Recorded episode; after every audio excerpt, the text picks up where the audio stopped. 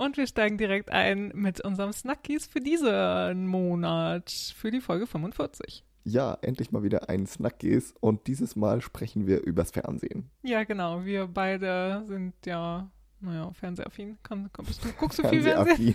Guckst du ja, viel Fernsehen? Eine gute Formulierung. Ich guck gar nicht also nicht so viel. so viel Fernsehen, Fernsehen, aber schon Serien, Streaming und so YouTube. ne? Clips und andere Formate, die man auf einem Auf- Fernseher angucken kann. Auf Bildschirmen. auf Bildschirmen, genau. Ja, ich bin Mediathek-Fan, durch und durch. Äh, Mhm. also genau, ich habe kein lineares Fernsehen, habe ich nicht zu Hause, aber Mediatheken kann man sich auch alles zusammensuchen.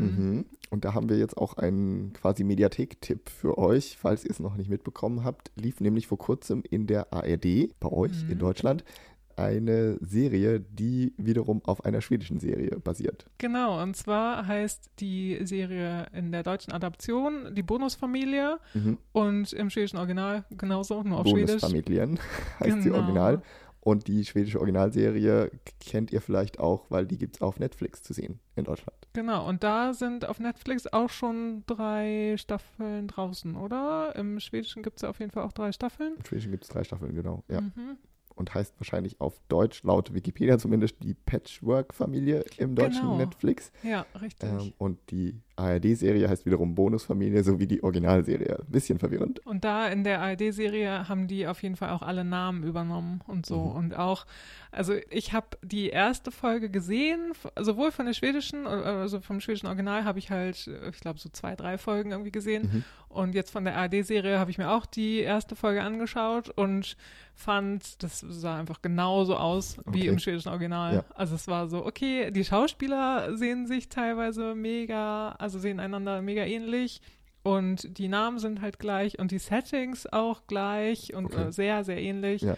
Und die Dialoge auch teilweise, dass man das Gefühl hatte, da sprechen die über dieselben Themen und sowas alles. Ja. Und genau, also ich fand's gut, äh, weil, also es war ja gut adaptiert sozusagen, Mhm. aber es war auch einfach, also wo, wo ich mich dann auch gefragt habe, so, okay, warum wurde das halt extra neu eingespielt Ja. und so? Warum hat man diese Netflix-Serie nicht einfach auch am ersten gezeigt? Aber also, ja, wahrscheinlich irgendwas mit Rechten, keine Ahnung, wie das da Genau. läuft. Aber wir haben auch vorhin nochmal geguckt und da war so ein Interview mit der Regisseurin dieser deutschen Adaption und die sagt, ja, wir haben das nicht einfach nur eins zu eins übernommen, sondern wir haben diverse Sachen angepasst, neue Szenen hinzugefügt und alles ein bisschen an deutsche Verhältnisse umgesetzt. Kannst du aus der ersten Folge nicht wirklich bestätigen? Nee, Aber kann ich überhaupt nicht bestätigen, aber in das späteren Folgen? genau, hat sich vielleicht auch entwickelt und so. Und äh, grundsätzlich, das Thema ist natürlich auf alle Länder auch irgendwie übertragbar, ja. Ja, genau, Also- weil es geht um den Alltag einer Patchwork-Familie, wie der Netflix-Titel heißt. Also wo dann verschiedene Paare oder Paare, die früher mal zusammen waren mit neuen Partnern und neuen Kindern und wie die so ihren Alltag meistern. Genau, also es Ja. geht halt so um eine Zentralfamilie, die quasi, wo die Partner sich neu kennengelernt haben und beide jeweils zwei Kinder in die, in die Beziehung mitbringen und Mhm. so. Und dann sind halt die Partner von den jeweiligen Leuten dann auch mit dabei und dann so die Konflikte und sowas alles. Also genau, was halt so in einer Patchwork-Familie passiert. Aber ich finde es irgendwie ganz cool, dass die in der ARD-Version halt den Titel Bonusfamilie übernommen haben, Mhm. weil das ist ja irgendwie, also so ein bisschen so eine positivere Betrachtung Stimmt, ja. äh, so einer Patchwork-Familie. Also Patchwork hat sich ja alles einfach so, oh ja, das ist irgendwie, gehört irgendwie alles nicht so richtig zusammen und äh, Genau, und ist alles ein bisschen mh, schwierig. Geflickt und sowas vielleicht Ja, auch so ein bisschen, ja. aber Bonusfamilie, das belegt das ja irgendwie mit einem viel positiveren Begriff. Also das ist irgendwie ein ganz schönes Element dabei, finde ich. Das stimmt, ja. Und das ist ja das schwedische Wort dafür, was man Genau. gerne mal verwendet und wo man ja auch von Bonusbarn, also die Bonuskinder, von denen spricht, wenn man eben Kinder, die eigentlich nicht deine eigenen Kinder sind, aber die plötzlich in die Familie kommen, weil du jemand Neuen kennengelernt hast. Ja, genau. Oder das dann ist halt ja eigentlich ein ganz schöner Bonusmama oder genau, ja, Bonuspapa ja, oder so. auch umgekehrt aus, genau, Genau. aus der Perspektive. Ja. Ja, ein netterer Begriff, das muss ich sagen. Absolut, ja. Und, und die Folgen, also haben wir auch gerade in der Mediathek nochmal nachgeguckt, es gibt sechs Stück Mhm. bisher und bis Mai 2020 sind die da wohl nachsehbar. Genau, und die letzten Folgen liefen auch gerade erst vor kurzem, Anfang Dezember im ersten, also Ja. ist relativ frisch. Und genau, daran anschließend vielleicht auch gleich, vielleicht erinnert ihr euch noch, dass wir vor zwei Jahren, genau, auch in unserer Dezember-Weihnachtsjahres-Rückblicksfolge. da haben wir über Scum geredet, über diese norwegische Jugendserie Mhm. Die, von der wir auch sehr begeistert waren, immer Genau. noch sind und Ja, die, die, wir damals als ausnahmsweise norwegisches Element in unseren Schweden-Podcast mit aufgenommen haben. Genau, die aber auch in Schweden super, super beliebt war Genau. und super viel diskutiert war und sowas alles. Und die Serie wurde auch im deutschen Fernsehen adaptiert. Adaptiert, oder oder im deutschen Fernsehen, ich weiß gar nicht, aber von diesem Jugendsender von ARD und ZDF, also von Funk. Mhm. Und dieses halt auch, die Serie wurde halt auch eins zu eins, ach, wenn man da sagen kann, Adaptiert. ja. Ja. Da habe ich halt auch ein paar Folgen gesehen von der deutschen Version. Mhm. Auch gut, aber da hatte ich auch das Gefühl, okay, also es ist einfach das nochmal, wenn man Ja. das halt nochmal guckt. Das so Original war Deutsch. irgendwie Ja. dann doch besser, also weil man es halt schon kennt. Ja, und es äh, genau war halt dann auch ja, die erste Version sozusagen, aber durchaus auch empfehlenswert, wenn ihr das mal, wenn ihr da mal reingucken wollt und kein Norwegisch versteht. Mhm. Genau, dann, Dann- ist die deutsche Version und die halt, hat den wunderbaren Namen Druck. Ja, also es ist international wurde die auch als Shame vermarktet, Genau, also in vielen anderen Übersetzung Ländern. von Scam genau. wäre. Scham. Aber in Deutschland fand man das vielleicht nicht so angebracht, keine Ahnung. ja, aber genau, ist halt auch im ZDF in der Mediathek verfügbar. Also guckt euch das auch gerne mal an, wenn ihr da Bock drauf habt. Und ganz lustig kann ich noch erwähnen, dass ich die deutsche Version neulich zufällig auch im schwedischen Fernsehen gesehen habe. Ja. Da lief sie nämlich irgendwann abends und da hatten die irgendwie so, ein, so eine Stunde gemacht, wo sie die spanische, die französische und die deutsche Version von Scam nacheinander gezeigt haben. Die Folgen sind äh, ja auch immer nur so 20 Minuten lang genau, oder sowas. ja, oder so eine. Viertelstunde oder so, ja. also relativ kurz, ja. Und ich glaube, das äh, war so ein Teil vom, von so einem Bildungsslot im Fernsehen, wo verschiedene Sprachkenntnisse irgendwie gefördert werden sollen. Und da hat man dann so eine Mhm. beliebte Jugendserie einfach aus mehreren Ländern in mehreren Sprachen gezeigt. Ganz cool Also eigentlich so der, der Kreis ja. schließt sich ein bisschen. Genau, der Kreis schließt sich und damit beenden wir unseren Snackies für diesen Monat. Hej! Hey, Läget? det är bra. Själv då? Jo, det är bra tack. Hallo, Leggett-Fans. Willkommen zu Leggett Nummer 45.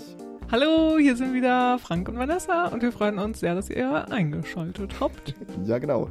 Und heute bei Leggett gibt es folgendes. Unsere Themen des Tages sind, wir gehen heute jetzt mal ohne Mist, aber wir, wir erzählen euch kurz, worum es heute geht. Und zwar, Ganz ungewohnt, so ein Inhaltsverzeichnis. genau, im ersten Teil reden wir ein bisschen über Weihnachten, was ansteht und sowas. Und danach reden wir ein bisschen darüber, was in Schweden los war.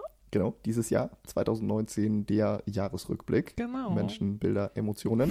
Richtig, der große Jahresrückblick. Und gleichzeitig erzählen wir so ein bisschen, also parallel, was bei uns so los war, was sich verändert hat vielleicht auch. Und Neues aus unserem Leben. Genau in der Richtung. Und dann ähm, ganz am Schluss werden wir euch noch einen kleinen Recap von unserem Podcast geben und euch ein bisschen erzählen, was so die beliebtesten Folgen waren und welche unsere jeweilige Lieblingsfolge ist. Genau, der kleine Leggett-Jahresrückblick am Ende. Genau. Aber los geht's, wie gesagt, mit dem Thema Weihnachten und wir müssen natürlich heute anfangen, auch mit dem heutigen Tag. Denn es ist ja jetzt der 13. Dezember, wenn ihr das pünktlich gleich am ersten Tag hört. Freitag der 13. Freitag, möchte der ich auch sagen. Ne? Äh, ein dramatischer Tag, hoffentlich nicht. Aber ein ganz besonderer Tag natürlich im schwedischen Kalender, denn es ist Lucia. Lucia. genau, das Lucia-Fest, das wir euch auch schon vor zwei Jahren in unserer Weihnachtsfolge näher gebracht haben. Aber Mhm. es ist natürlich immer wieder ein besonders schöner Tag, so kurz vor Weihnachten. Ja, und wir haben ja, um einen kleinen Bogen zu schlagen, in unserer letzten Folge über Fika geredet Mhm. und was man da alles so essen kann. Da haben wir auch erwähnt, dass man zu Lucia Lüsseböller isst, also Safran, Hefegebäck. Genau, und wir haben beide gesagt, dass wir das eigentlich nicht so doll finden. Wir finden, dass es sehr bisschen trocken, und trocken. langweilig schmeckt. Wurden dann aber im Laufe der letzten Wochen von einer gekränkten Schwedin darauf hingewiesen, dass diese Lüsse, Buller, Lüsse Katte eigentlich nicht trocken sein sollen, weil wenn sie trocken sind, dann sind sie schlecht gemacht. Genau, und das haben wir auch geregrammt in Mhm. unserer Story. Vielleicht habt ihr das gesehen an dem Tag. Und liebe Grüße an dich. Liebe Grüße an Gisela. Äh, danke dir für diese Nachricht. Und wenn du uns welche zugeschickt hättest, hätten wir uns ja vielleicht überzeugen lassen. Aber wir sind immer noch ein bisschen skeptisch. Wir sind sehr skeptisch und äh, müssen uns vielleicht, müssen dem vielleicht noch ein bisschen Zeit geben. Mhm. Und wir, wir haben jetzt letzte Woche, haben wir auch gebacken, unsere eigenen Weihnachtskekse und so. Ja, da haben wir keine Lüssebuller gebacken. Aber Peppercorco, ich habe hier noch einen auch neben mir. Ich kann den ja mal ganz kurz in den Mund nehmen. Schmeckt? Sehr gut. Sehr gut, das ist schön. Genau, und wir haben festgestellt, oder ich habe auch festgestellt, dass das irgendwie ein bisschen besser schmeckt. Also so Pepperkornkohl anstelle von Mürbeteig. Weil das, also wird ja ähnlich zelebriert sozusagen und äh, Pepperkornkohl, die werden ja auch angemalt und so, so ein bisschen dekoriert und so Mhm. kann man ja auch damit machen.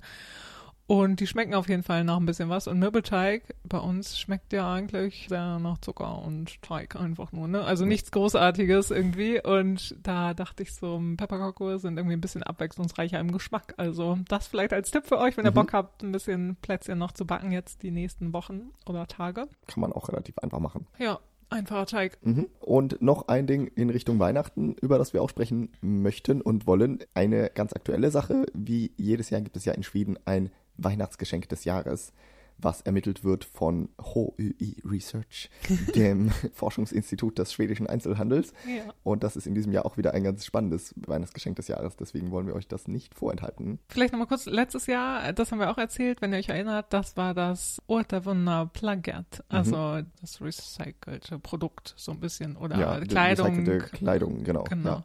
Und auch Secondhand-Kleidung war da so ein bisschen integriert. Dass man quasi ja, seinen Klimafußabdruck ein bisschen reduziert, ja, indem genau. man Sachen wiederverwendet. Ja, und nicht immer nur so unüberlegt neue Sachen kauft und so, ne? Genau. Das ist Ja. auf jeden Fall das Geschenk des Jahres im letzten Jahr. Und Mhm. dieses Jahr ist eine Box das Geschenk des Jahres. Ja, eine ganz besondere Box und zwar die Handybox. Eine Box, in die man sein Handy legt, um vom Handy nicht abgelenkt zu werden. Super schwedisch irgendwie die ganze Sache. Die Schweden lieben ja natürlich auch ihre Handys, machen alles mit dem Handy, benutzen es ständig, gucken ständig drauf. Und jetzt sind sie aber zu der Einsicht gelangt, okay, das Handy hat vielleicht ein bisschen zu viel im schwedischen Alltag, zu viel Bedeutung. Ja. Man kann sich zu wenig auf andere Sachen konzentrieren oder man tut es zu wenig und man spricht zu wenig mit richtigen Menschen im richtigen Leben. Genau. Und ist dazu halt sehr braucht man- abgelenkt davon, ja. Genau, man lässt sich sehr ablenken davon und dafür braucht man jetzt eine Erfindung, um das Handy wegzulegen. Und es ist einfach nur eine Box. und diese Box sagt auch das Forschungsinstitut, dass man diese Box wieder fertig kaufen kann oder man kann einfach eine Box benutzen, die man schon zu Hause hat. Also ein Karton Genau. Äh, Ah, Schuhkarton. Återvunna Oder- Plaggat, apropos, ne? Hm. oder so eine Dose, irgendwas. Man kann ja überall das Handy reinlegen quasi. Ja. Man kann sie aber auch natürlich basteln. Und wenn man das jetzt vor Weihnachten nochmal selber was basteln möchte, kann man das ja auch machen.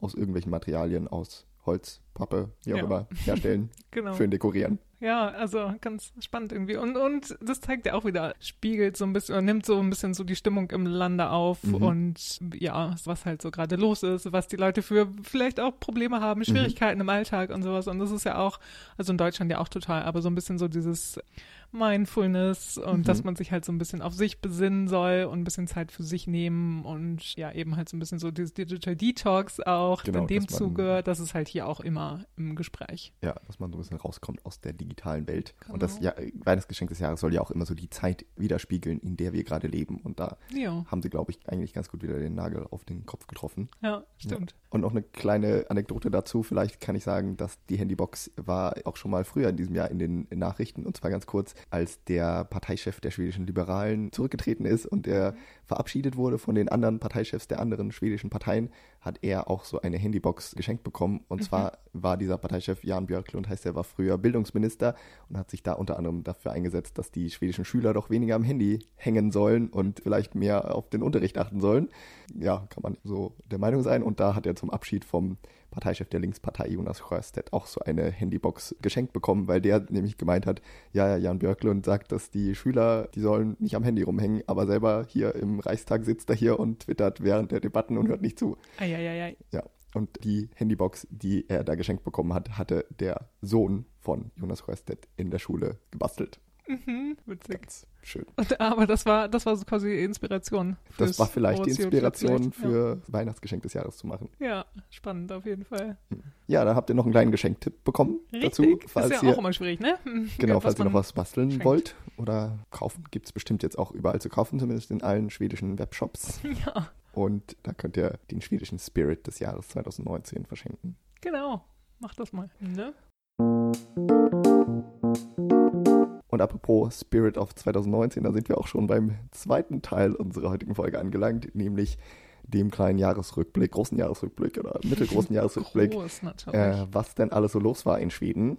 Ja. Es war wieder ein ereignisreiches Jahr, vielleicht nicht ganz so ereignisreich wie letztes Jahr, Mhm. hatte ich das Gefühl. Wir hatten zwischendurch auch immer mal das Problem, Snackis zu finden, weil wir dachten, was ist eigentlich los in Schweden? Nicht Ja, so genau, worüber reden die Leute? Ja. Aber ein paar Sachen waren dann doch aktuell, die wir jetzt beim Rückblick gefunden haben. Und ich kann ja ganz kurz vielleicht anfangen, ganz am Anfang des Jahres. Ich habe Silvester in Schweden gefeiert und Neujahr hier verbracht und am Neujahrsabend zog ein großer Sturm herauf. Ähm, Mhm. der Sturm Alfrida, der hat sich vor allem hier rund um Stockholm bemerkbar gemacht. Der war wirklich heftig. Ich weiß noch, dass wir da in der Nacht vom 1. auf den 2. Januar man das auch immer wieder gehört, also dass halt viel so draußen Wind war und Mhm. es geklappert hat an allen möglichen Ecken und Enden. Ja. Und ich hatte das Glück, dass ich am 2. Januar nicht so früh auf die Arbeit musste. Ich bin dann erst Mittag gegangen und da lagen ganz viele Äste überall rum, weiß ich noch. Hatte wirklich ganz, ganz kräftig gestürmt. Mhm. Und man kann es immer noch am Ende des Jahres eigentlich immer noch die Auswirkungen dieses Sturms sehen, weil der hat doch eine ganze Menge Bäume umgeknickt. Ja, wir sind vorhin Ja. auch spazieren gegangen Genau. und da waren auch, genau, viele Bäume abgesägt einfach. Ja, ja, also in den hier rundherum, wo ich wohne, sind relativ viele, gibt es viele so kleine Waldgebiete, aber auch in allen möglichen Parks und rund um Stockholm ist es ganz gut zu sehen, dass da viele, viel umgeknickt ist. Vieles Mhm. lag das auch noch bis zum Sommer rum, bis man das dann irgendwann mal geschafft hat, wegzuräumen. Ja. Und es hat sich der Wald doch ganz schön gelichtet, habe ich so im Laufe des Jahres gemerkt, dass ich so Mhm. dachte, also so hell war das hier früher nicht, wenn Mhm. ich hier spazieren gegangen bin. Ja. Also das war so eine Auswirkung, die direkt am Jahresanfang das Jahr beeinflusst hat. Hat schon mal nicht so gut angefangen, das Jahr. Ja, genau. Das war ein stürmisches ja, Jahr. Kann ich auch was davon erzählen, dass das nicht so das erfolgreiche Jahr für mich war. Auch ein bisschen stürmisch Doch, bei ja. dir. Äh, ja, aber ähm, genau. Ja, dass wir da näher drauf eingehen. Das wir näher drauf eingehen, genau. Aber auf jeden Fall, was auch Anfang Januar ja passiert ist, darüber hatten wir euch ja auch letztes Jahr erzählt und ausführlich und immer wieder auch mal im Snackgist und so, Genau. dass da die Schwierigkeit auf jeden Fall bestand, in Schweden die Regierung zu bilden. Mhm. Nach der Wahl Das war auch eine stürmische Phase. das ist sehr stürmisch und man wusste nicht genau und es hatte ja keine Partei wirklich die Mehrheit. Mhm. Dann ging es um verschiedene Sachen und es wurde ewig diskutiert auch und dann endlich Anfang Januar wurde eine Regierung gebildet, ne? Sag Genau. du mal da was als Experte, ne? als studierter Experte dazu. Ich als äh, Politikwissenschaftler Genau. kann äh, kurz erzählen, ja, es wurde im Januar dann eine Regierung gebildet. Die Regierung besteht aus den Sozialdemokraten und den Grünen, die zusammen aber nicht sonderlich äh, viele Prozente eigentlich haben oder zumindest keine Mehrheit. Und die haben sich dann aber noch zwei andere Parteien ins Boot mitgeholt, die die Regierung unterstützen, aber nicht in der Regierung sitzen. Das ist auch eine komplizierte Sache. Sind aber also sozusagen die Unterstützungsparteien, die Zentrumspartei und die schon angesprochenen Liberalen, deren Parteichef Jan Björklund, der mit dem Handy dann irgendwann im Laufe des Jahres abgetreten ist. Genau, und die bilden jetzt die Regierung und die zwei Parteien, die dazu sind, mögen sich eigentlich gar nicht so richtig gern, aber haben jetzt halt vereinbart, dass sie miteinander regieren können, wollen, tun. Und deswegen werden diese vier zusammen jetzt auch immer die Januarparteien genannt, weil sie sich im Januar darauf geeinigt haben. Und es gibt auch Januaröverenskommelsen, die Ja. Januarvereinbarung. Da hat man ein Programm mit 73 politischen Punkten aufgesetzt, die man im Laufe der Legislaturperiode durchführen will. Und also, soweit ich das verstanden habe, haben sich die Zentrumspartei und die Liberalen sehr weit durchsetzen können und gegenüber den Sozialdemokraten zum Beispiel sehr viele Sachen abgerungen, die die Sozialdemokraten eher nicht so mögen. Hm, Aber die haben das eben zugelassen, damit sie weiter an der Regierung sitzen können ja, und, äh, und damit überhaupt eine Regierung zustande kam. der Chef des Landes ist nach wie vor Stefan nicht Genau, wahr? Ja. genau. Und so ein Hauptpunkt, um das nochmal kurz zu erinnern, warum diese zwei Parteien jetzt diese Regierung von den Sozialdemokraten unterstützen, obwohl sie sie eigentlich nicht so mögen, Mhm. ist, dass man eben die Schwedendemokraten, also die Rechtspopulisten, außen vor halten wollte, weil man gesagt hatte, die sollen auf jeden Fall keinen Einfluss auf die Regierungspolitik haben. Und das war dann nur so möglich, indem man sich so ein bisschen über die alten Grenzen hinweg einigen konnte ja. mit dieser Regierung. Mhm. Und das hat bisher, ja, die Regierung läuft weiter so, Mhm. gibt aber immer mal natürlich Streitereien und die ganze schwedische Politik ist immer noch so ein bisschen in Bewegung, kann Ja. man sagen. Ja. Hat sich noch nicht so richtig ergeben. Ob diese vier Parteien zum Beispiel jetzt bei der nächsten Wahl weiter zusammenarbeiten wollen, ist völlig unklar. Mhm. Also gucken wir mal. Sind ja auch noch nicht so lange jetzt dabei, ne? Genau, vielleicht, Einigen die sich irgendwie noch mal ist besser. das ist halt keine Liebe auf den ersten Blick, aber vielleicht so Ja, mit der Zeit sonst vielleicht was. das wäre denen zu wünschen. Genau. Allein auch wegen den Schwedendemokraten. Ja. Ja, das war die Regierungsbildung im Januar und seitdem ist Schweden wieder regierbar. Ja, und dann war auch ziemlich lange, also ist nichts wirklich Aufregendes passiert, ne? Ja, genau, haben wir, wir haben so echt gedacht. überlegt. So eine Sache, ich weiß nicht, ob wir das jetzt vielleicht nehmen wollen, aber sowas, was ja das ganze Jahr über aktuell war, war so die Klimadebatte mit der guten Greta Thunberg, genau. die, die ja Ende 2018 oder Mitte 2018 angefangen hatte mit ihren Klimastreiks jeden Freitag. Eine Bewegung, die ja massiv gewachsen ist, schon Ende 2018, aber in diesem Jahr natürlich die ganz großen internationalen Bühnen erreicht hat quasi. Also rund um die Welt gibt es ja regelmäßig Klimastreiks und die großen Demos waren ja auch in diesem Jahr im September vor allem waren ja die ganz großen. Genau, ja. Also das ist ja so eine, so eine Sache, die eigentlich das ganze Jahr auch immer begleitet hat, auch hier in Schweden.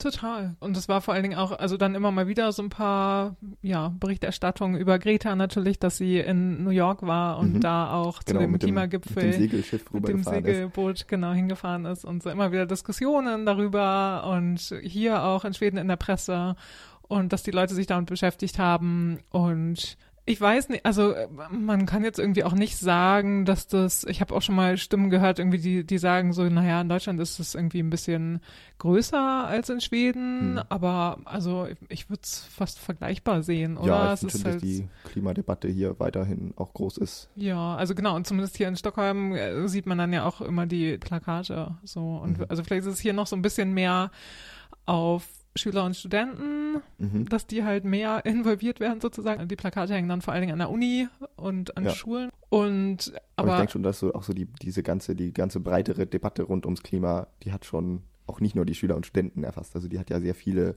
Leute erfasst, die eben dann auch zumindest in diesem Jahr vielleicht ein bisschen weniger geflogen sind oder eher mal den Zug genommen haben oder zumindest eben ein schlechtes Gewissen haben, wenn sie schlechte Sachen machen. Genau, das hatten wir auch im Snackies erwähnt, ne? Ja. Flixgum apropos. Ja. Und da ist halt auch, also was sich so ein bisschen genau in der schwedischen Gesellschaft halt bemerkbar macht, das mhm. auf jeden Fall. Und dann aber auch, dass zum Beispiel super viele Unternehmen quasi sich Nachhaltigkeit auf die Fahnen schreiben ja. und äh, auch ganz viele Werbung halt genau. mit, oh, wir sind nachhaltig ja, so und ja. so und das ist mir neulich auch aufgefallen, als ich war beim Stockholmer Filmfestival, das ist immer im, im, November bei mehreren, war ich halt im Kino und da läuft vor jedem Film immer die gleiche Werbung, weil halt da die Partner des Filmfestivals ihre Werbespots zeigen mhm. und mehr als die Hälfte aller Spots hatten irgendwie Nachhaltigkeit als Thema, dass halt die Bahn hat halt geworben, dass sie ihre Züge umweltfreundlich sind und irgendein Energieunternehmen hat beworben, wir machen grünen Strom und, und alles Mögliche halt, aber aus verschiedensten Ecken und Enden war immer ja, ja, Umwelt, Umwelt. Genau, ja. Also dass das quasi, das hier in Schweden auf jeden Fall, genau, in Deutschland weiß ich, kann ich es auch nicht so richtig beurteilen, aber hier in Schweden ist es auf jeden Fall so, dass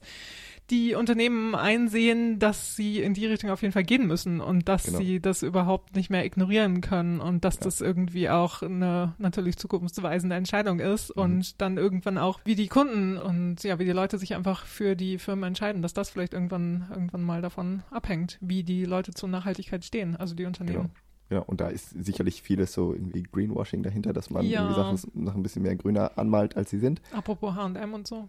Mhm. genau, aber es gibt halt auch andere Unternehmen, die zumindest eben, die sich halt bemühen, das langfristig dann auch wirklich zu verbessern. Und ich kann so aus meiner beruflichen Erfahrung habe ich ja so ein bisschen immer auch mit verschiedenen anderen Branchen zu tun. Und da weiß ich, dass mhm. es, es gibt eine große Initiative, die heißt Fossilfreies Schweden. Und da haben sich inzwischen ganz viele Branchen darunter versammelt, die halt sagen, okay, das ist unser Plan so wollen wir unsere Branche auf fossilfreies Herstellen umstellen in den nächsten Jahren und Jahrzehnten und die eben dadurch auch Druck machen auf die Regierung und sagen, wir wollen gerne Gesetze haben, die uns das ermöglichen und wir sehen darin einen Wettbewerbsvorteil, also langfristig, mhm. weil man dann sieht, okay, wir müssen die Umstellung machen und je früher wir das anfangen, desto besser stehen wir irgendwann da und können uns vielleicht international auch behaupten, mhm. was ja eigentlich ein super Ansatz ist, äh, der hoffentlich das dann auch ein bisschen nach vorne bringt. Ja, absolut. Und ich kann vielleicht auch nochmal einen Kommentar geben zu, apropos Greenwashing und H&M und so.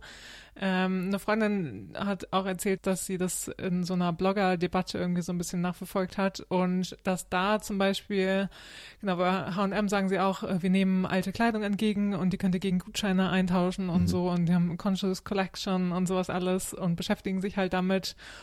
Und obwohl man halt dann offensichtlich denkt, ja, ja, Greenwashing, aber gleichzeitig lasst ihr eure Kleidung in Bangladesch produzieren, in solchen, also genau, ich weiß jetzt auch nicht den aktuellen Stand, wie mhm. die da mit den, mit den Fabriken zusammenarbeiten, besser zusammenarbeiten, bessere Löhne bezahlen und sowas. Aber eine Bloggerin meinte auf jeden Fall, dass man solche Kampagnen durchaus unterstützen sollte als Endkonsument, mhm. weil darüber sich ja auch nur was ändern kann. Also Mhm. wenn man halt die großen Firmen, wenn man denen quasi zeigt, okay, wir sind dabei, also wir unterstützen euch Ja. und unterstützen auch diesen Nachhaltigkeitsansatz und konzentrieren uns darauf, dann ist das für die ja auch natürlich, ist immer mit Geld verbunden, Ja. aber wo halt Geld, wo sie Geld vermuten, da investieren sie auch weiter rein. Mhm. Also wenn dann irgendwie die Konsumenten zeigen, ja, Nachhaltigkeit machen wir mit, dass sich das auf jeden Fall in die Richtung besser entwickeln könnte. Und das Ja. fand ich war auch ein ganz interessanter Ansatz, so dass man dann nicht sagt irgendwie so, ja, okay, naja, H&M ist scheiße, kauf jetzt überhaupt nicht mehr ein, sondern dass man irgendwie damit vielleicht auch ein bisschen, ja, sanfter umgehen kann, Mhm. solange halt so kleine Öko-Labels noch nichts wirklich erreichen können. Ja. Und dann ist vielleicht dann doch eher, dass die großen H&M-Konzerne und sowas, wenn die dann eher auf Nachhaltigkeit setzen und so, dass die sich irgendwann vielleicht auch dann von diesem Greenwashing hin zu was Besserem bewegen. Mhm. Also da liegt ja auch eine Chance vielleicht Ja. drin. Ja. Aber das ist eine große Debatte in Schweden gewesen, das ganze Jahr über. Und jetzt im Dezember ist ja auch wieder der große UN-Klimagipfel und die Mhm. Greta ist auch wieder gut in Europa angekommen, habe ich ja mitbekommen. Vor kurzem, die ist ja wieder über den Atlantik rüber gesegelt, Genau, ja. nachdem sie sich auf dem falschen Kontinent befand. Als der Klimagipfel von Chile nach Spanien verlegt wurde, musste sie plötzlich, huch, jetzt muss ich wieder nach Europa. Aber hat sie geschafft. Ja, sehr gut. Und dann wollten wir noch kurz erzählen von dieser Sommerdebatte. Die fandest, also davon habe ich auch überhaupt nichts mitgekriegt. In Deutschland war ich und da meinte Frank so, ja, aber es, äh, das hat so quasi das Sommerloch in Schweden beherrscht. Ne? Erzähl ja, mal. so eine Sache, die aber auch in den deutschen Medien durchaus war, aber vielleicht nicht überall zu hören. Und zwar die Geschichte rund um den Rapper ASAP Rocky, amerikanischer großer Rapper. Der ist Ende Juni hier in Stockholm aufgetreten bei einem Konzert. Und in der Nacht nach dem Konzert, wenn ich das richtig in Erinnerung habe, kam es zu einem, äh, Handgemenge. einem Handgemenge, genau, einer Schlägerei, äh, wo er auch involviert war. Und er hat dann auf jemanden eingeschlagen, getreten, glaube ich auch, oder er und seine Begleiter auf jeden Fall. Und das Ganze wurde auf Video festgehalten und hat sich dann natürlich sehr schnell verbreitet. Großer Weltstar, der hier irgendwen zusammenschlägt. Und der wurde dann direkt auch verhaftet in Schweden und saß in U-Haft und zwar eine ganze, ziemlich lange Zeit, wurde eben halt auch in der U-Haft festgehalten, weil man meinte, er könnte fliehen und äh, saß bis Anfang August genau in der U-Haft. Also über einen Monat in einem schwedischen Gefängnis und das war halt so eine große, große Geschichte, die halt die schwedischen Medien bewegt hat, aber auch die Weltmedien und dass vor allem halt auch Donald Trump zum Beispiel da involviert war und Mhm. beim schwedischen Ministerpräsidenten Stefan Löfven angerufen hat und versucht hat, sich für ASAP Rocky einzusetzen, lass den doch frei. Und irgendwie Kim Kardashian involviert war und alle möglichen, diese komischen amerikanischen Stars. Ja, und in der Hip-Hop-Szene war das halt auch eine große Sache, wo diverse amerikanische große Rapper gesagt haben, wir kommen nie wieder nach Schweden, wenn das so läuft. Es gab halt eben dieses Beweismaterial, was relativ eindeutig war gegenüber ASAP Rocky. Mhm. Und er wurde dann letztendlich auch verurteilt am 14. August auf Bewährung und er musste Schadensersatz zahlen an den, den er da verkloppt hat und durfte letztendlich ausreisen. Und danach hieß es eigentlich, er kommt nie wieder nach Schweden und wird hier nie wieder auftreten. Hm. Aber jetzt im Dezember spielt er ein Konzert in Stockholm. Ja, und dass sich Donald Trump da engagiert hatte, war halt, weil er versucht hatte, äh, den irgendwie begnadigt zu kriegen. Und das funktioniert in Schweden halt einfach nicht. Und da hat der schwedische Ministerpräsident auch gesagt, ja, äh, Justiz und Regierung sind bei uns getrennt und äh, ich als Ministerpräsident kann da keinen Einfluss darauf ausüben. ja. Punkt. Ja, das war so eine große Sommergeschichte und danach war es halt auch wieder vorbei. Genau, und dann ist bei uns im Privaten wieder ein bisschen was passiert, nämlich eine lebensverändernde Situation Ja, genau. für Frank. Bei mir, Auch ich habe äh, angefangen zu studieren wieder im Herbst, im Mhm. September. Und zwar habe ich ja schon vor Jahren mal studiert und hatte jetzt aber das Gefühl, ich möchte gern wieder was anderes machen und habe ein neues Studium angefangen Mhm. und studiere jetzt äh, Stadt- und Regionalplanung, wenn man Mhm. das so übersetzt auf Schwedisch hier in Stockholm. Und äh, seitdem arbeite ich nur noch Teilzeit so ein bisschen nebenbei, damit ich ein bisschen Geld verdiene. Braucht man ja auch als Student. Ja. Ähm, und studiere aber quasi Vollzeit. Mhm. Spannend, auf jeden Fall. Ja, Und ja. du hast, äh, genau, jahrelang als Online-Redakteur gearbeitet Ja. vorher. Mhm. Und Genau. darauf hattest du keine Lust mehr und dann hast du gesagt, ich möchte gerne was anderes machen. Ja, genau. Neues. Also ich arbeite weiter als Online-Redakteur und mache das auch weiterhin ganz gerne, aber habe irgendwie so das Gefühl, ich möchte mich langfristig doch mal woanders hin bewegen, einfach was Mhm. anderes machen. Habe das Gefühl, ich habe das jetzt jahrelang gemacht und möchte was Neues sehen, hören, tun. ja. Und das Gebiet äh, hat mich schon lange interessiert. Ich finde gerade so, was in Richtung Nachhaltigkeit, Umwelt geht, interessiert mich schon lange und da finde ich, ist es ja auch sehr wichtig, gerade wenn man neue Stadtteile plant oder irgendwie Veränderungen in, der, in Städten geplant werden, dass man da an die Umwelt denkt. Mhm. Und deswegen hat mich das interessiert und deswegen lerne ich das jetzt. Und es macht Spaß, es ist anstrengend, Schwedisch ja, in wieder Schweden so viel studieren. zu, zu lernen. Echt, äh, ja, genau, erstmal überhaupt sich wieder da reinzubringen, dass man ständig was Neues lernt. Ja. Und man hat auch ständig halt was zu tun. Das ist wirklich nicht wie in Deutschland studieren, wo man, also natürlich hat man als Student in Deutschland auch viel zu tun, man muss äh, lesen, lernen und machen, aber man hat ja meistens relativ viel Freizeit doch, hatte ich zumindest in meinem Studium. Ja. Und hier habe ich jetzt das Gefühl, ich habe ständig, muss ständig irgendwas lesen, weil ich halt in der nächsten Woche dazu einen Text verfassen muss oder einen Vortrag halten muss. Ja, und der, das ist- ja der große Unterschied einfach, ne? Genau. Dass da auf jeden Fall in Deutschland sind zum Semesterende hin alle Prüfungen Mhm. versammelt, dass man dann auch, keine Ahnung, äh, Hausarbeiten schreiben muss und Klausuren und sowas Genau, alles und die ja. alle innerhalb von vier Wochen oder so Ja, maximal. ja. Und hier ist es halt anders aufgebaut. Genau, hier ne? ist es anders verteilt. Ich habe jetzt im ersten Semester hatte ich vier Teilkurse, die jeweils ungefähr vier Wochen lang sind oder ein bisschen länger. Und jeder dieser Kurse wird halt abgeschlossen mit einer Prüfung und da muss man quasi eine Klaus- Klausur schreiben, immer mal zwischendurch. Aber eben in den anderen Wochen hat man auch viel zu tun. Also es sind dann irgendwelche Gruppenarbeiten, es sind Vorträge, es sind irgendwelche Texte einzureichen, es gibt Exkursionen, zu denen man dann irgendwas schreiben muss. Also man ist wirklich, äh, hat wirklich nicht so die ganz große Freizeit. Ja, aber also für mich als nicht so die, die Zeitplanungsprofi-Person Mhm. hört sich das auf jeden Fall viel attraktiver an, Ja, als genau, dass man seine Zeit selber einteilen kann und Genau. dann am Ende denkt so, okay, ich sollte vielleicht langsam anfangen zu lernen. Ja, genau, genau. Also das finde ich auch das Gute ist halt, man ist halt die ganze Zeit gezwungen, auch die Bücher zu lesen und so und Hm. sitzt dann nicht eine Woche vor der Klausur und denkt so, scheiße, ich habe noch gar nichts angefangen. Ja. Sondern es läuft ein bisschen mehr ständig. Das ist gut. Und Ja. es macht Spaß. Mhm. Gut, cool. Und äh, also es spricht ja auch so ein bisschen für diese Einstellung in Schweden, dass man, also dass du halt ja mutiger bist, vielleicht auch äh, das einfach jetzt nochmal was Neues zu machen und so und auch einfach Mhm. wieder Okay, man kann jetzt nicht sagen, im Alter nochmal wieder zu studieren, aber Genau. halt nochmal wieder zu studieren nach ein Ja. paar Jahren, nachdem du was anderes gemacht hast. Genau, genau. Auch mit, äh, also ich bin jetzt ja ungefähr Mitte 30 und ich habe auch einige Kommilitonen, die ungefähr in meinem Alter sind oder noch ein paar, die ein bisschen älter sind. Also es ist auch nicht so ganz ungewöhnlich. Du bist nicht mir. der Exot, ja. Genau, genau. Ich bin nicht der Allerälteste, zum Glück. Mhm. Äh, es sind viele natürlich, die irgendwie Anfang 20 sind, die da studieren, aber es gibt auch einige ältere. Und, und das ist generell auch so die Einstellung, also wenn man das hier auch in Schweden erzählt, okay, ich habe jetzt wieder angefangen zu studieren, denken alle so, okay, ja, ist ein irgendwie ein mutiger Schritt oder so, ein- so ein, auch anstrengend und so, aber ist eigentlich jetzt nichts total Seltsames. Das äh, hört man immer mal wieder und dass halt Leute auch irgendwie die Karriere wechseln und, und einen anderen Beruf anfangen wollen und so. Genau das, Das, vor allen äh, Dingen, ne? Ja, hier auch dass man was. Neues macht, ja, Also genau. Grundsätzlich. Und nicht komisch angeguckt oder irgendwie so, also oder Ja. von dem so, oh, du bist ja mutig und damit sagt man ja auch, dass das eigentlich nicht normal ist und so, Ja, wenn man ja. das halt so betont. Ähm, ja. Ich habe auch ist viele von anders. meinen Kollegen auf der Arbeit, die ich ja ab und zu jetzt noch treffe, weil ich ja Ja. Teilzeit arbeite, die dann auch immer fragen, na, wie läuft's so? Und ach, das klingt ja spannend und ach, das würde ich vielleicht auch gerne machen. Ja, genau. Also es ist halt eher so, wird eher so als inspirierend angesehen. Also weiß ich auch nicht, wie es in Deutschland vielleicht auch dann als inspirierend angesehen wird. Manchmal, also, also kommt ja auch auf die Person an. Mhm. Aber genau, dass es halt hier eher dann auch wohlwollender betrachtet wird, vielleicht so. Ja, und dann können wir vielleicht irgendwie in späteren Folgen auch nochmal wieder auf das Studentenleben und das Studium und so zurückkommen. Da bin ich jetzt äh, wieder neuer Experte drin.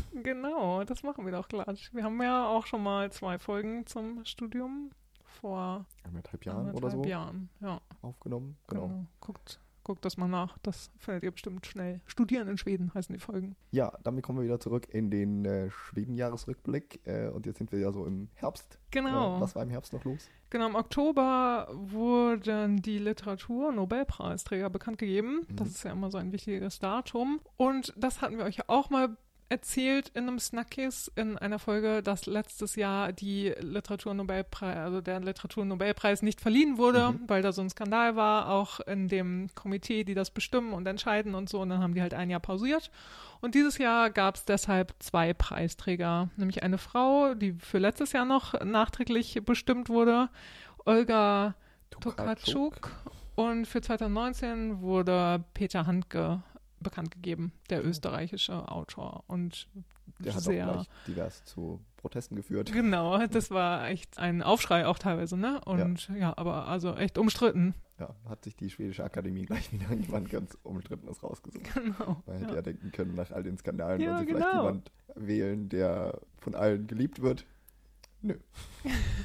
das ist halt auch äh, Presse dann irgendwie, ne? Ja, Mit sein. einem äh, Paukenschlag zurück Ja. auf der Pressebühne. Ja, genau. Und dann haben wir noch ein Thema zu besprechen, was jetzt im Herbst auch wieder ganz besonders akut wurde, was aber eigentlich auch das ganze Jahr so ein bisschen begleitet hat in Schweden und auch schon länger. Mhm. Und das ist kein sonderlich schönes Thema, nämlich die Bandenkriminalität, die sich in Schweden immer mehr bemerkbar macht. Ja, apropos idyllisches Schweden und nein, nein, nein, hier passieren auch echt äh, grausame Dinge. Ja. Und das war ja so ein Ereignis, was Ende August besonders passiert ist. Mhm. Und erzähl mal kurz, ähm, worum ja, es da da ist, ging. äh, ist es passiert in Malmö in Südschweden, wurde eine junge Frau auf offener Straße tagsüber in einem Wohngebiet erschossen. Eine junge Mutter, die ihr Baby auf dem Arm hatte. Also Mhm. ein wirklich unheimlich grausamer Mord, der da stattfand. Und der hat auch nochmal so richtig zu einem Aufschrei geführt, natürlich in, in Schweden. Die Frau ist, war, sie war gerade frisch ausgebildete Ärztin und so, aber Genau. ähm, ihr Mann oder Lebensgefährte ist wohl in diesem bandenkriminellen Milieu irgendwie involviert. Wie wissen wir nicht genau, wollen wir auch nicht drüber spekulieren. Ja. Aber dadurch war sie wahrscheinlich das Ziel dieser Mörder. Und das war natürlich eine extrem grausame Tat, die wirklich zu großem, großem Aufschrei geführt hat.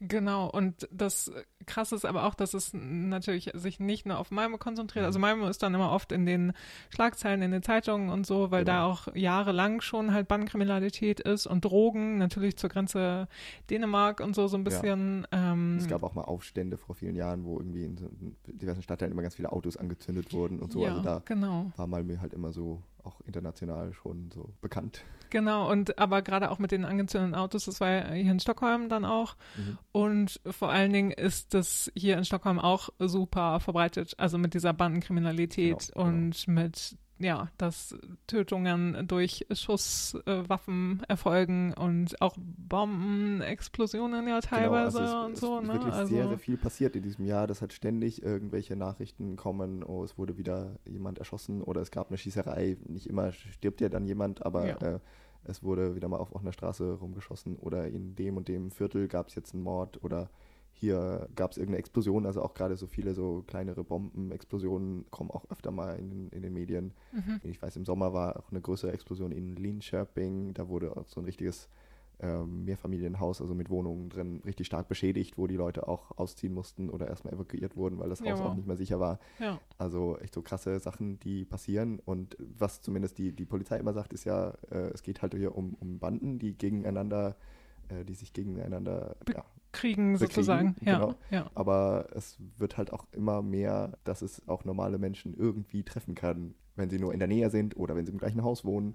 Also dass man, dass es auch immer merkbarer wird für den normalen Svensson Schweden. Ja, genau. Oder dass halt eben, wenn sowas am helllichten Tag auf der Straße passiert, in einem Mhm. Wohngebiet, dass da auf jeden Fall natürlich äh, tausende Zeugen drumherum stehen, die das Genau. halt auch mitkriegen. Und das ist dann, dass das dann insofern die sozusagen normale Bevölkerung betrifft. Also, Genau. dass das und, sich und ich verändert. glaube, über Jahre lang hat man solche Probleme natürlich auch schon gehabt in den Plattenbau-Vororten, wo Ja. eben tendenziell ja eher viele Ausländer, viele ärmere Menschen wohnen und wo man das irgendwie als Mehrheitsgesellschaft leichter ignorieren konnte. mhm. Aber es hat sich halt äh, das Phänomen auch mehr verbreitet und ist halt jetzt auch in anderen Stadtteilen plötzlich aufgetreten. Und dann kommt natürlich der Aufschrei auch, wird der Aufschrei auch größer und dann müssen sich auch die Politiker plötzlich damit beschäftigen. Ja, und äh, also, da, aber das Krasse ist halt auch nochmal einfach die Polizei, Mhm. die scheint da ja auch relativ machtlos, weil die Ja. irgendwie sagt, das werden vielleicht, keine Ahnung, einer von zehn solcher Morde wird halt aufgeklärt. Genau. Und ja, das, auch- gibt ja halt auch kein großes Vertrauen, aber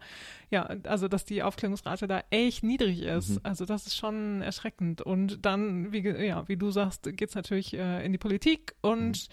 die Schwedendemokraten erfahren seit diesen oder mit diesen, im Zuge dieser, ja, in, dieser Geschehnisse erfahren die natürlich auch mehr Zuspruch und Mhm. die können halt mega auf dieser Welle reiten. Genau, die, die profitieren davon, weil sie halt äh, schon lange immer sagen, ja, wir müssen mehr Polizei oder wir müssen die Leute, die, die Straftäter stärker bestrafen und wir müssen die ganzen kriminellen Ausländer abschieben. Und das ist so eine Meinung, die dann von immer mehr Leuten geteilt wird, je größer das Problem wird und je größer es natürlich auch in den Medien aufgebauscht wird, teilweise sicherlich. Aber ja, hat, hat auf jeden Fall dazu geführt, dass das auch das dominierende Thema ist in, in den Medien äh, schon seit Monaten und in der Politik, dass sich alle damit beschäftigen müssen. Ja, und vor allen Dingen, das war ja auch jetzt vor ein paar Wochen oder Monaten irgendwie so eine, dann haben wir wieder so eine Umfrage, wenn jetzt Wahlen wären, dann hätten die Schwedendemokraten auf jeden Fall mehr Stimmen als die Sozialdemokraten. Genau, das Also, war in, in einigen Umfragen ne? sind sie inzwischen irgendwie die stärkste Partei in Schweden, andere Ja. Umfragen sind sie die zweitstärkste Partei, aber sie sind auf jeden Fall deutlich gewachsen und äh, die Regierungspartei Sozialdemokraten, die leiden auf jeden Fall drunter in den Umfragen, weil halt die Leute bisher halt sehen, die Regierung tut nicht so richtig was oder sie tut was, aber es wirkt nicht. Also es bleibt auf jeden Fall spannend zu beobachten, was da politisch passiert oder wie sich das weiterentwickelt. Genau. Und natürlich können wir sagen, also wenn wir hier normal in der Stadt rumlaufen, wir kriegen nichts davon mit. So. Nee, also und, genau. und ich fühle mich jetzt auch nicht unsicherer oder so. Also, Nee, kann ich auch nicht sagen, nee, nee. also, es, ist- also es ist erschreckend irgendwie, natürlich. Also, Und dass man echt sich auch so ein bisschen dran gewöhnt. Also, weil ich habe ich hab halt so eine Nachrichten-App, die mir dann immer so Newsflashs aufs Handy schickt, äh, Ja. wenn irgendwas passiert. Und da ist halt eigentlich fast jeden Tag ist halt irgendwas. Hier gab es irgendeine Schießerei, Messerstecherei, irgendwas. Und man reagiert schon fast gar nicht mehr drauf. Krass, Das ist halt wirklich ja. krass, weil es, ja, okay, es war jetzt nicht in meinem Viertel, dann, ja, ist halt wieder eine von diesen Meldungen. Mhm. Man stumpft ein bisschen ab.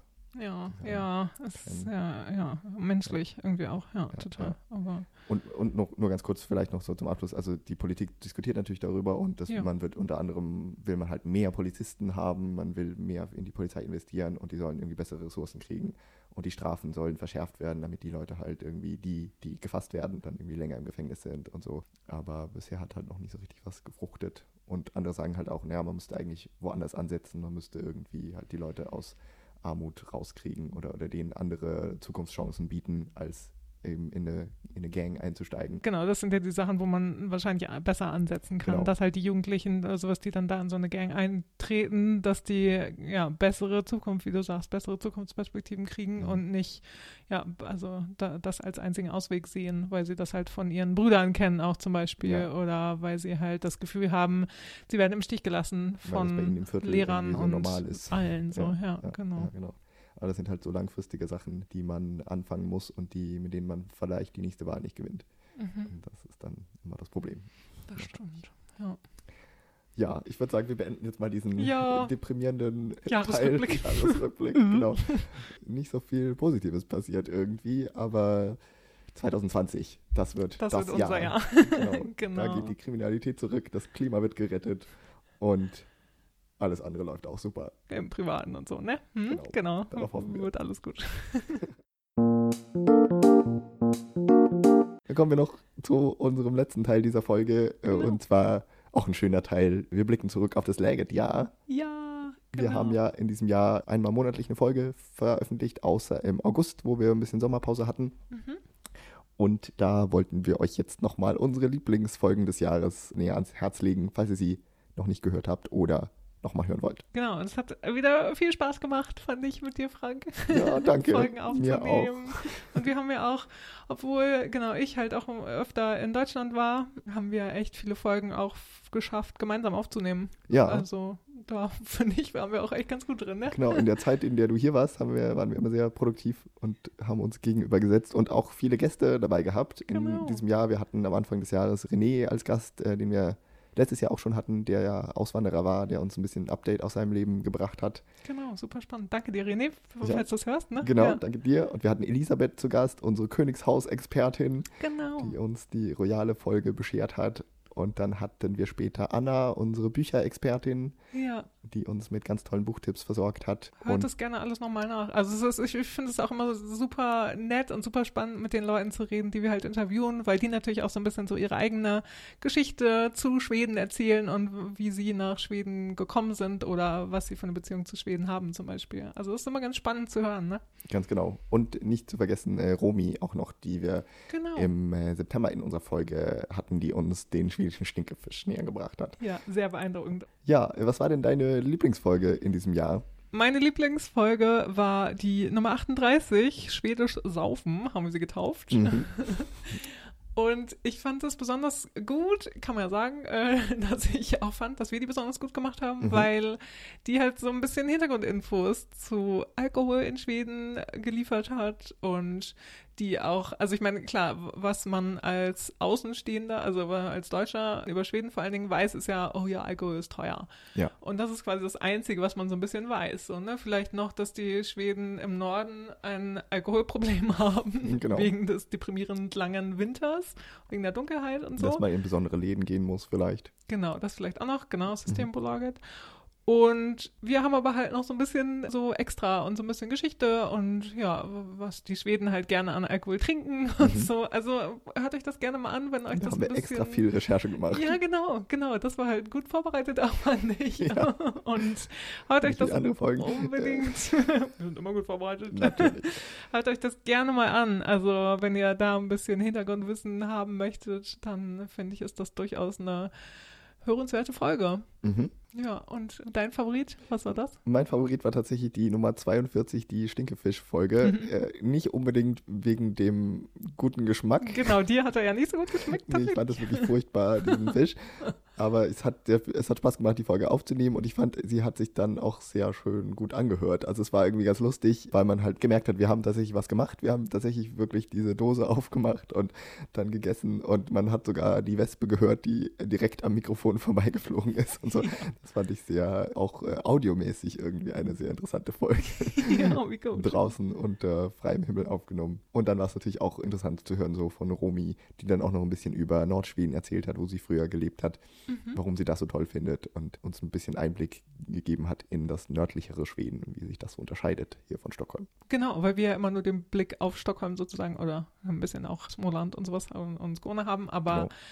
Das war auf jeden Fall mal eine andere Region beleuchtet. Fand ich auch gut, ja, Genau, dass total. wir nicht immer nur auf die Hauptstadt blicken. Das wollen wir Genau. auch gerne machen. Ja, Und dann haben wir uns noch eine Folge rausgesucht, die wir beide gemeinsam gut fanden. Und zwar war das die Nummer 37, Läget Royal. Die genau. fanden wir auch sehr gut gelungen. Ja, genau, wo Elisabeth unsere Gästin war. Mhm. Und das war halt, also finde ich, ist irgendwie so ein bisschen so die gleiche Stimmung wie bei der Schwedisch Saufen-Folge, dass, dass wir da auch viel Hintergrundwissen präsentiert haben und so ein bisschen, wie die Schweden selber zum Königshaus stehen und was die Deutschen vielleicht daran fasziniert. Und ja, also so auch ein bisschen tiefer in die Materie eingestiegen sind und nicht nur Genau. so bunte Niveau oder brisant Niveau Ja. geblieben sind, sondern ja, auch euch ein bisschen mehr dazu erzählen konnten und dann eben mit Elisabeth, unserer Expertin, wirklich jemand Kompetenten dabei hatten. Genau, die dann auch so ein bisschen erklärt hat, woher ihre Faszination eigentlich kommt für das Königshaus. Das fand ich auch ganz spannend, Ja, warum man sich eigentlich für diese, diese Leute mit Krönchen auf dem Haupt interessiert. genau. Ja. Das sind so quasi unsere drei nochmal Hörempfehlungen. Aber wenn wir uns die Beliebtheitsskala angucken, dann ist auf Platz 3 die Folge Nummer 39 gewesen. Und das war unser Urlaubsguide zu Süd- und Westschweden. Und auf Platz zwei der meistgehörten Folgen 2019 war typisch schwedisch. Das war Nummer 36. Und die fand ich auch total gut. Also da erzählen wir ja immer so ein bisschen, was wir an Schweden auch gut finden und was halt so ein bisschen sich unterscheidet. Und da finde ich, kann man sich auch auf jeden Fall nochmal reinhören. Und da erkennt ihr vielleicht auch Dinge wieder, die, die euch aufgefallen sind und so. Und das ist Oder immer die so ein euch danach dann auffallen werden, wenn ihr das nächste Mal in so. Schweden seid. Genau.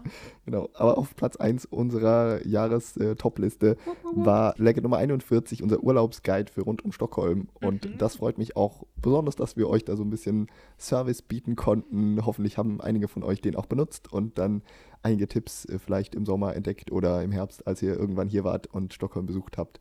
Ja, und vielleicht genau. den einen oder anderen Ort entdeckt habt, den ihr sonst nicht gefunden hättet. Genau, und dazu haben wir auch echt dann viele Nachrichten gekriegt, so ein bisschen. Ne? Mhm. So, also, dass jetzt gerade so im letzten halben Jahr irgendwie, dass viele von euch uns neu entdeckt haben und dann auch im Zuge von Urlaubsrecherchen irgendwie gesagt haben: so, hey, ich habe euch gerade entdeckt, weil wir in vier Wochen nach Schweden fahren und uns das Land angucken und so. Und dann Genau. habe ich eure Folgen angehört und finde ich total gut. Und das Feedback hat uns halt auch wieder mega gefreut. Ja. Also, Das ist immer toll zu hören. ja, wir haben auch ein kritisches Feedback auf äh, iTunes gekriegt, also einen Kommentar, der unser Gekicher so ein bisschen bemängelt hat und so Mhm. und dass wir ein bisschen abschweifen von dem Zentralthema. Aber ich glaube, da sind wir jetzt auch ein bisschen besser geworden in den letzten Folgen. Genau, das hoffen wir Nicht wahr? zumindest. Falls ihr findet, wir kichern immer noch viel zu viel und schweifen ständig ab, dann sagt uns das gerne.